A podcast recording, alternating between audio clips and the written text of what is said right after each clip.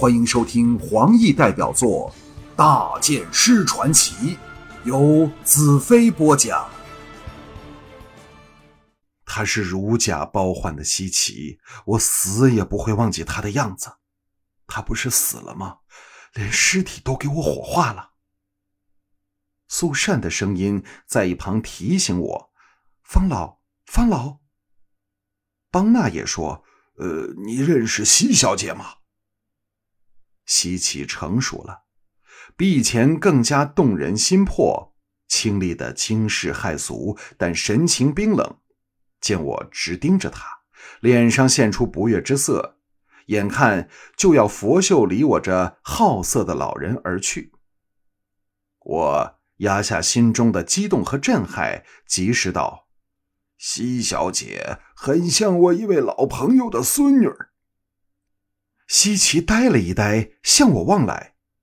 邦纳愕然：“啊，神医弄错了吧？西小姐自幼和家人失散，哪来的爷爷啊？”我心念一转，想到了偷偷和他说话的妙计。哦，或许是我弄错了。西小姐的脸有点苍白，不如我给你把把脉。西岐默然道：“有病最好，这位老人家不用费神了。”正是西奇的甜美娇声，他显然认为我想借着看病占他的便宜，否则也不用特别强调我是老人家。我差点扑了过去，搂着他告诉我是谁，可是我不能这么做。邦纳向我连打眼色，要我莫怪西奇的不客气。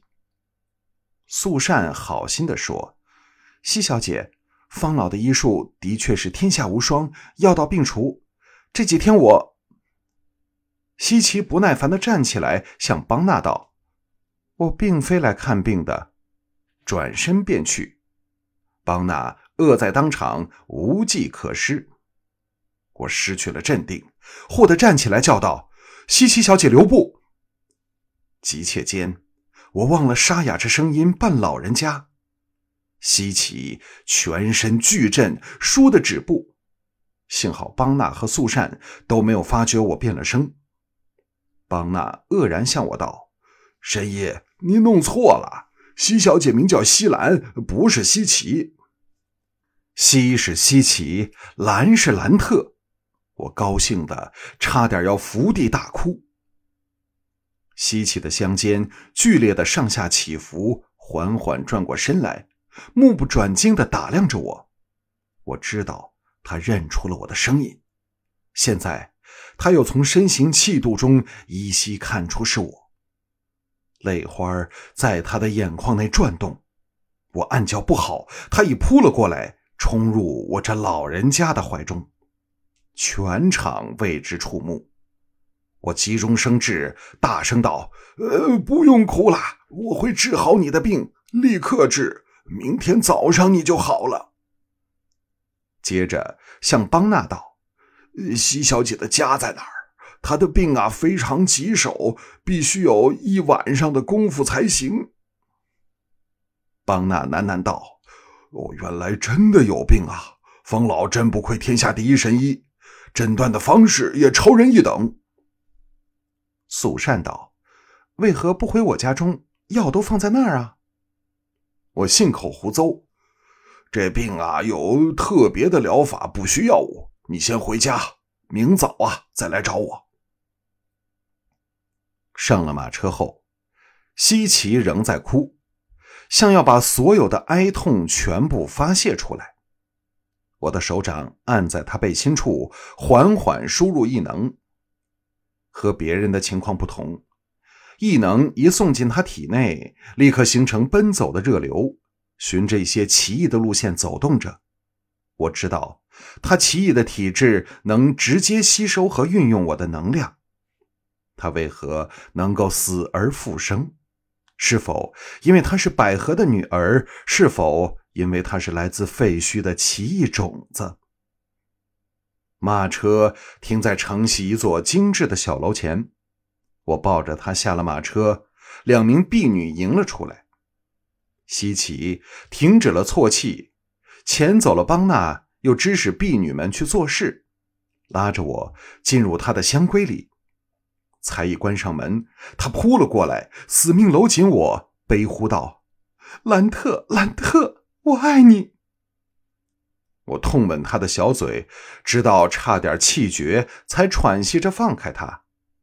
稀奇道：“我没有死，你也没有死，这是多么奇妙的事啊！”我心中好奇，你怎会没有死？我明明将你火化的。我不知道，迷迷糊糊间，我发现自己醒了过来，就在荒野里，但却不能动，看不见东西，也感觉不到自己的身体。慢慢的，我的身体长了出来，又看见东西了。哎，爷爷呢？我愕然，不知如何回答他。当然不能告诉他齐北丧命于他的毒针之下。我摇头叹息：“唉，他中了巫师的诡计死了。”西奇的泪凄然落下。我将他抱起，坐在床缘，一番清怜溺爱之后，他的情绪才稍微平复下来。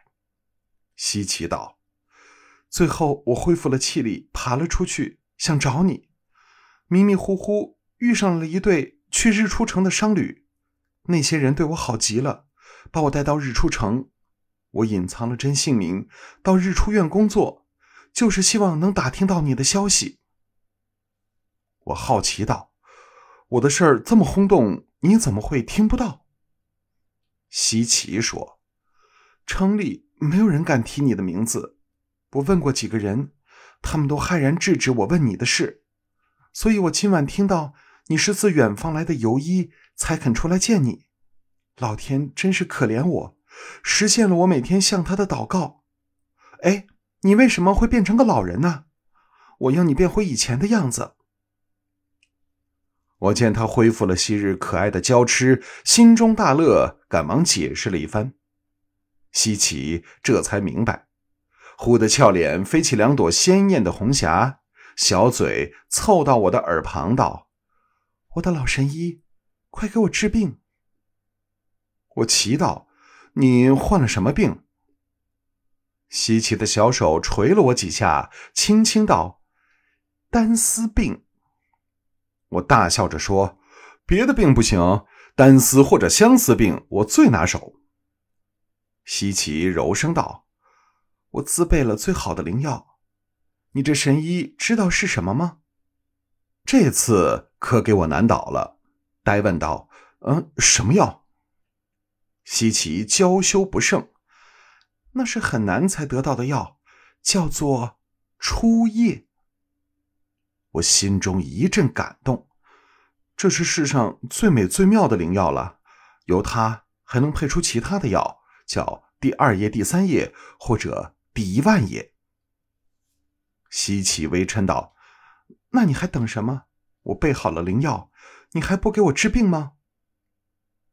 我扶着他站起来，一边为他宽衣解带，一边保证：“我这老人家最有医德，一定为你治足一整晚。”第二天清晨，婢女来拍门，说有人找我。我一边暗骂，一边爬起床来。西奇跟着起来，服侍我穿衣，怜惜的道：“你现在这张假脸会让你很难受吧？”我无奈的叹了口气：“唉，没有了他，我会更难受。而且他还有一个优点，就是可以不用洗脸。”西奇抱怨道：“我最不喜欢你把头发染成灰色，以后要是变不回原来的样子，我可要跟你算账。”我推门而出。立刻大感尴尬，那两个婢女在偷偷的看我，眼中现出鄙夷之色，又带着无限的惊奇，显然都在想：为什么小姐会把一个老人家留在房中过夜？我干咳两声，走出厅去。苏善在厅中等着我，一见到我就好像久别重逢的亲人般迎了上来，搂着我说：“方老，治好西奇小姐没有？”她患的什么病？我当然不能告诉他西奇患了单丝症，匆忙间却编不出一种要关在房中医上一整夜的怪病，唯有顾左右而言他：“你这么早来找我干嘛呀？”素善怀疑的看了我一眼：“早吗？我家门前早有十多个人在等你看病了。”西奇走了出来，一身男装，又戴了小帽子，盖着秀发，笑道：“那我们快去吧，不要让人等急了。我先去叫车子。”素善见到他如此打扮，态度又来了个一百八十度的转变。趁西奇往门外走去时，在我身边道：“看来现在的他才是患了病啊。”